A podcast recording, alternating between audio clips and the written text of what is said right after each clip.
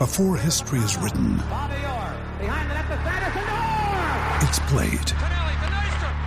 Before it's frozen in time, it's fought one shift at a time. Before it's etched in silver, it's carved in ice. What happens next will last forever. The Stanley Cup Final on ABC and ESPN Plus begins Saturday.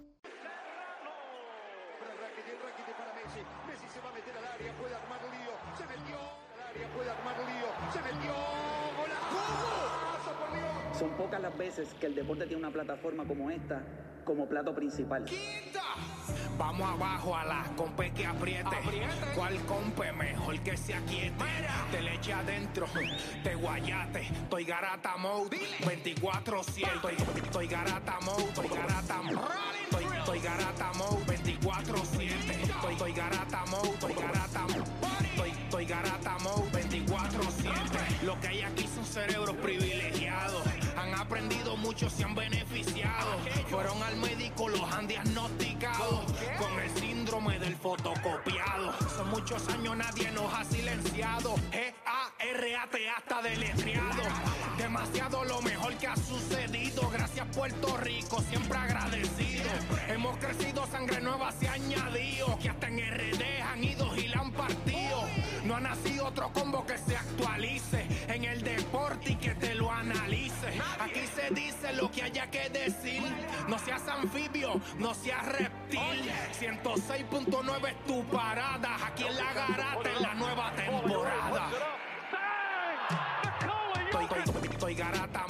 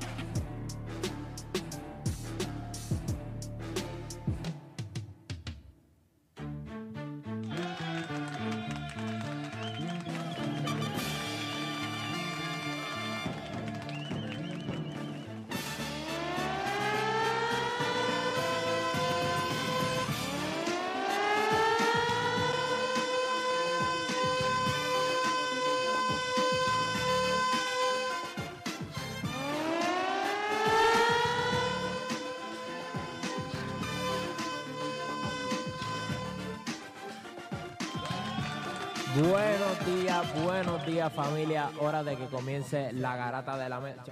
Verifícame ahí que no me escucho. Verifícame y verifica. Ahora sí, ahora sí. Buenos días familia. Nos encontramos en Triangle de Mayagüez. Juancho, todas las veces que venimos aquí, el programa se da a otro nivel. Recuerdo que vinimos como hace seis meses, creo que fue, y se dio espectacular. Cada vez que nosotros estamos en un dealer, nos quedamos con todo esto. Da hombre, da hombre, acá se está escuchando doble. Este, la última vez que estuvimos aquí, vinimos juntos, este, fue un viaje bastante peculiar para nosotros, pero la pasamos bien. Siempre que venimos a, a Mayagüez, la pasamos bien. Eh, hace poco estuvimos por acá también, que fue cuando Dani cogió el Baden y Play por poco pierde la vida. Me dijo terrorista, porque dice que yo no guío bien, pero yo creo que era el, ter- el terrorista era él por, por andar sin cinturón y a diablo tirándolo en medio. Este, y si se preguntan dónde está Playmaker, pues ayer él se encontraba en una actividad en Ponce de bowlers. Están registrando eh, eh, frente a- al Hotel Meliá. Así que si usted es del área azul, de Guayama, Salinas, Santa Isabel, Ponce, y no tiene la oportunidad de ir al área metro para validar su cuenta de bowlers, pues aproveche. La gente de bowlers se encuentra en Ponce al frente del Hotel Meliá. Así que aproveche. Eh, Mira que los otros días alguien apostó 100 pesitos y se llevó 14 mil dólares. Así que la suerte puede estar con usted. Aproveche valídese lo- lo- la gente del área azul que pase por el Hotel Meliá, que allí está la gente de Bols para registrarlo. Bueno, gente, como les dije, como les dije a Juancho, la última vez que estuvimos en este día en específico, se dio a otro nivel el programa y hoy no va a ser la excepción. Para el primer tema, se filtra la noticia del contrato de Clay Thompson, que lo que le ofrecieron fue un pocket change. Internamente, ¿qué es más frustrante? la ineficiencia de Clay Thompson o el comportamiento de Draymond Green. Sabemos que ayer este, suspendieron a Draymond Green indefinidamente, Juancho. Sí, no, no solamente indefinidamente, sino que también tiene que coger, parece, una charlita y unas cosas, y después que él haga todo ese procedimiento, la liga va a revaluar nuevamente su caso y ellos determinan si puede regresar a la cancha o si todavía pues tiene que coger más charlita o otras cosas. Pero sí, está suspendido indefinidamente Draymond Green ahora mismo. Ese será el primer tema. ¿Qué es más frustrante? ¿La ineficiencia de Clay o el comportamiento de Draymond Green? Y para el próximo tema, que yo creo que este tema es, es como Mario Kart, como FIFA, como tú, que este, amistades se van a romper aquí, van a haber opiniones fuertes y puede que nos quedemos con el dealer aquí y la gente se asuste. Pero eso es parte de lo que nos gusta. ¿Qué argumento compras más de nuestra historia? Número uno, Miguel Cotto era mejor boxeador que Tito, pero Tito tuvo mejor carrera. Ese es el primer argumento. Segundo, Piculín es el GOAT, pero Arroyo es el jugador más talentoso que hemos tenido. Y tercero, nadie ni será mejor que Clemente, pero Carlos Beltrán es el mejor pelotero, el mejor pelotero completo que hemos tenido después de Roberto Clemente. Así que eso, esas son las tres que tenemos. ¿Qué argumento compra más de nuestra historia? Miguel Coto, mejor boxeador que Tito, pero Tito tuvo mejor carrera. Piculín el GO, pero Arroyo era el jugador con más talento que hemos tenido. Y nadie será mejor que Clemente, pero Carlos Beltrán es el mejor pelotero completo que hemos tenido. ¿Qué te parece de eso, Wencho? Yo solo voy a decir que cuando empezaste a hablar del boxeo, un par de personas aquí en el dealer, como que se, por poco se caen del asiento, así que cuando tú ves ese tipo de reacciones que tú sabes que el tema está bueno. Y esto no son cosas del momento, esto son cosas que se han hablado por mucho tiempo ya. Mucha gente habla de Miguel y habla de Tito, mucha gente habla de, de, Beltrán, de Clemente, de, otros peloteros también. Y también lo de Arroyo. Hay mucha gente que a Pico es el go, pero Arroyo, en talento, Arroyo, en talento. Cada vez que se menciona talento, mencionan Arroyo. yo creo que si usted tiene un argumento para uno de esos tres, usted llama y usted dice por qué.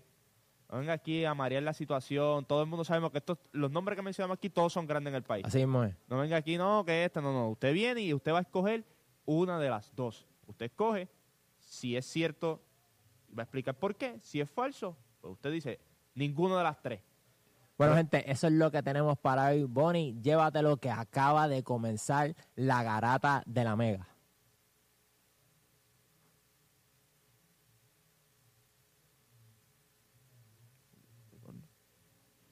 24-7. Lunes a viernes de 10 a 12 del mediodía por el app La Música y el 106.995.1 de la Mega. Si ya lo viste en Instagram, tienes tres chats de WhatsApp hablando de lo mismo y las opiniones andan corriendo por ahí sin sentido. Prepárate, arrancamos la garata con lo que está en boca de todos.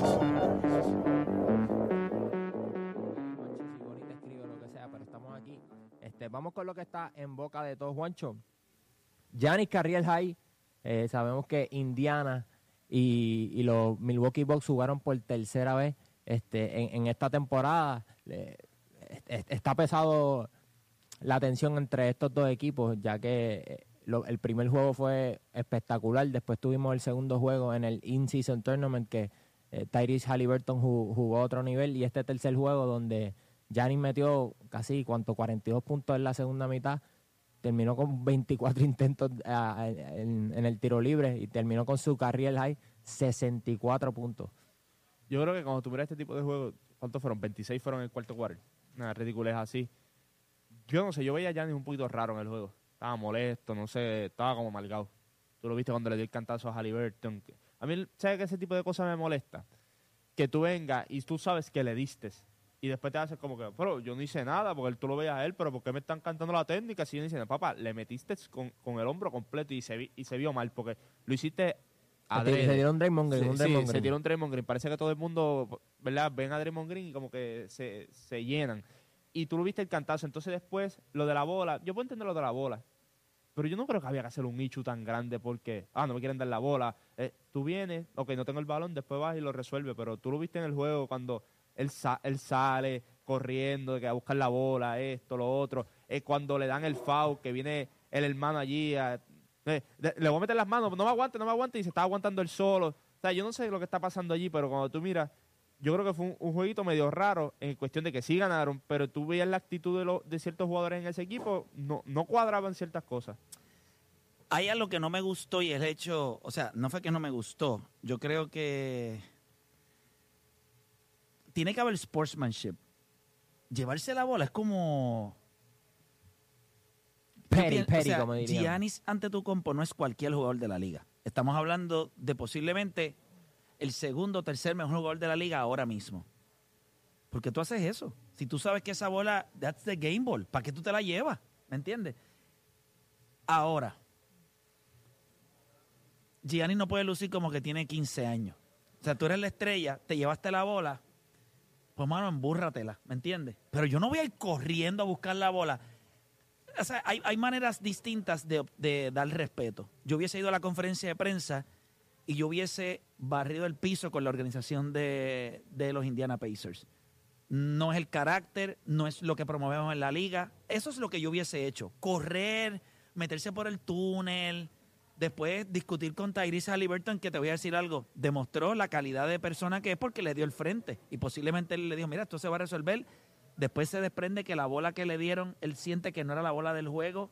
O sea, esto es No, horrible. y checate este reportaje, también sale que la bola que en realidad me- en realidad se llevaron fue la de tú sabes, porque hay dos game balls, o sea, hay, hay dos. Sí. Pues se llevaron la otra, no se llevaron la que ellos siguen la intención de llevarse la bola que Giannis quería, pero resulta que no se llevaron la bola correcta como Eh, se quiera. llevaron la, la, la otra. o se sea, llevaron la otra como quiera y que quien y quien en realidad tenía la bola verdadera la tenía un security guard Así, lo- la, la tenía un guardia so, hizo todo ese papelón y, y la bola que finalmente tenía Indiana pues no era ni, ni la de la, la que Giannis quería Pero eh, cu- antes de tú llegaras, porque cuando tú estabas llegando, yo le estaba diciendo a Dani de que cuando tú ves este juego, Giannis no se veía como Giannis se ve usualmente, de relajado, tranquilo, vamos a jugar. Él se veía como molesto, él se veía como amargado. Tú lo ves que le da el cantazo a Halliburton, entonces después mira para el lado y dice, ah, pero es que yo no hice nada, cuando sabes que le diste, después cuando pasa lo del foul, después lo, del, lo de la, la bola que va a correr. A mí lo más que me molestó no es, sí, te llevaste la bola, eso, yo creo que esa no es la idea, este, pero la idea de tú salir corriendo, después en conferencia de prensa decir, ah, este, yo creo que la bola que me dieron no es la que es, como que a- a- hiciste muchos issues en el juego que eran bien pequeños, los hiciste ver bien grandes. fíjate pero a mí me encanta el drama y esto es resultado del in-season tournament o sea, estamos teniendo baloncesto relevante a principio de temporada y si no hubiese sido por el in-season tournament ¿cuántas veces se ha enfrentado Milwaukee e Indiana? ¿Tres veces? Sí, yo creo, y esto le añade a una rivalidad que le da carne a la temporada. Esa es la realidad. Indiana y que nosotros vamos a ver en algún momento de los que nosotros vamos a ver en algún momento de los playoffs y todo esto que ha sucedido cuando nosotros lleguemos a los meses de abril y mayo, pues todo el mundo va a hablar de la situación del juego de Giannis de 64, lo de la bola, eh, todo ese tipo de cosas. Yo creo que va a ser interesante, pero claro está. Creo que cuando tú eres un tipo como Giannis ante tu compo, hay diferentes maneras de implantar respeto. La mejor manera, la que yo hubiese utilizado, es yendo a conferencia de prensa y barriendo el piso con la organización de Indiana. ¿Por qué razón? Esa no es la manera en la que tú te comportas. Y los haría lucir tan horrible diciendo, y se nota que no han tenido éxito. Se nota que por primera vez que han guayado algo de éxito, porque vimos lo que hicieron en el In-Season Tournament, en donde los felicito, no lo saben administrar. ¿Por qué razón? Miren lo que ustedes acaban de hacer en el día de hoy. Y yo creo que eso hubiese tenido más efecto porque como organización los humillas. Y eso es lo que tú haces cuando alguien de la de, de- de- alguien que es inferior a ti, porque vamos a hablar, los Indiana Pacers son inferiores a lo que es la organización de los Milwaukee Bucks, hace una cosa como esa. Pero tú irte a correr por el túnel, las cámaras te van a seguir, después vienes, manotea, en un momento dado Tyrese Halliburton te hace, pero o sea, no fui yo, ¿me entiendes? Pero nada, eh, estuvo interesante. ¿Qué más? qué más? Lo- oye, los Lakers casi pierden. Ganando como por 20 y pico y por poco botan ese juego allí. Yo creo que es bien complicado a veces también jugar con equipos como San Antonio, Detroit. Y uno los tomas en serio. LeBron James estaba descansando. No te motivan. Sí, no te motivan y cuando vienes a ver también es un juego donde tú utilizas para que tu rol play juegue. Eso es lo que estábamos viendo en este equipo en el cuarto quarter. En este equipo en el cuarto quarter, la mayoría de los, de los iniciales estaban fuera. El equipo de, San Antonio hizo un run, empezó a meter el triple, se pegaron y pues obviamente pues ahí tienes que volver a entrar todo el mundo, que ya casi todo el mundo yo me dijo que tenía los tenis quitados, que Anthony Davis ya estaba pensando en qué voy a hacer este en estos días porque se quedan en San Antonio porque tienen un, tienen un juego el viernes otra vez. Este, Sí, es un, como un, un baseball series, como le dicen, baseball series. Y, y eso pasa también con Detroit y Filadelfia, tiene un Baseball City también. O sea que cuando tú vienes a ver, yo creo que son juegos complicados. Te fuiste con la victoria, tú lo sigues. Ya está, LeBron James descansó, este, los jugadores que tú querías que lucieran bien, lucieron bien. Seguimos para el próximo juego.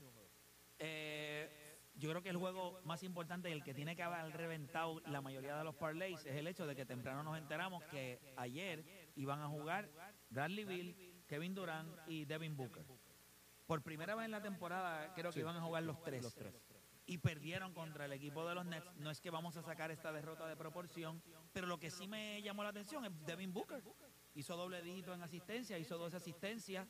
Oye, y para el crédito de Devin Booker, fuera de, de ese juego desastroso que tuvo con los Lakers, eh, cuando lo ponen en posición de manejar el balón, está haciendo un trabajo, decente. Eh, estaba promediando casi ocho asistencias. Eso es lo que le toca a Play. Él tiene que ser el, play- el playmaker de este equipo y por obligación tiene que ir desarrollando esas habilidades para ir, ir involucrando a los demás compañeros. Y fue contra Brooklyn, que fue el equipo que con el que hicieron el cambio. So, También por la parte de Brooklyn, ellos también querían probar. Quería probar, probar, probar. probar. Es interesante en esto de este equipo de Phoenix. Y es que siempre en los Big Three hay alguien que se tiene que sacrificar más que otros. La pregunta es si nosotros pensábamos que el más que se tenía que sac- sacrificar era Bradley Bill y va a terminar siendo Devin Booker para que este equipo funcione. Si eso es así, entonces no sé cómo va a ser el futuro de este equipo. Porque yo pensaría, pues Bradley Bill, pero si Devin Booker es el que tiene que manejar el balón, para que ellos ganen, él no puede ser el mejor anotador y el máximo jugador en asistencia. O sea, va a tener que ser más desprendido. Bradley Bill se tiene que ver más envuelto en la ofensiva. No sé cómo esto va a Yo, yo no funcionar. entiendo por qué él tiene que ser el point guard del equipo. No ¿Cómo? entiendo. Yo no entiendo por qué Devin Booker tiene que ser el point guard del equipo. Si yo soy Phoenix, el point guard del equipo tiene que ser Bradley Bill. Te voy a explicar por qué. Los Clippers tienen a Paul George y a Kawhi Leonard. Eso es el one-two punch. En este equipo es Kevin Durant y Devin Booker. Y James Harden es el que va a tirar de entre 9 a 10 a 11 tiros. ¿Cuántos tiros intentó ayer Bradley Bill? No llegó ni, yo creo que ni a 10 tiros. Ajá. Pues si él no va a tirar tanto en este equipo, ¿Por qué no maneja el dar balón? el balón a él, que él es el que distribuya, entonces tú pones a Devin Booker en situaciones donde él se va a ver bien porque voy a ser un anotador, pones a Kevin Durant en una situación donde me voy a ver bien porque soy un, o- un anotador también, y entonces a Bradley Bill le das la, la libertad de distribuir el balón, que sabemos que lo puede hacer, no es que, vuelvo y digo, este equipo no tiene un point guard, pero si tú tienes que escoger entre estos tres tipos, ¿quién debe ser el que maneja el balón y alimenta el uno al otro? Debe ser Bradley Bill. Si ya, de- ya te están diciendo que no va a tener los tiros. Si ya, de- Si ya de- porque ya te están tiro cuánto, 15 veces, pero fue 14 veces al tiro libre. ¿Me entiendes? No es que no estaba tirando, es que estaba siendo agresivo. So que si yo quiero eso, yo lo que hago es que le digo, ok, Bradley, tú vas a tener entre 10 a 12 tiros por juego. Yo necesito que tú mínimo me des entre 8 o 9 asistencias. Porque si Devin Booker es el que está tirando 14 tiros libres, el que está tirando 15 tiros, el que está metiendo 35, el que está promediando entre 7, 8, 9 asistencias, alguien está haciendo de más en el equipo. Y ahí es que está el problema. Definitivo. Nosotros vamos a hacer una pausa, pero cuando regresemos, eh, recuerde que nosotros estamos acá en vivo desde Triangle Chrysler, acá en Mayagüez. Eh, ya mismito venimos con entrevista. Eh, ya para- ya mismito venimos con entrevista para que usted sepa las ofertas que tienen.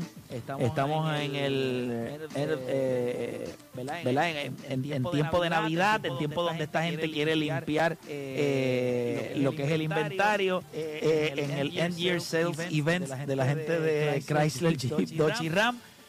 El- los temas van a estar calientes, así que usted no cambie de emisora. Así que regresamos en breve luego de la pausa con más acá en La Garata.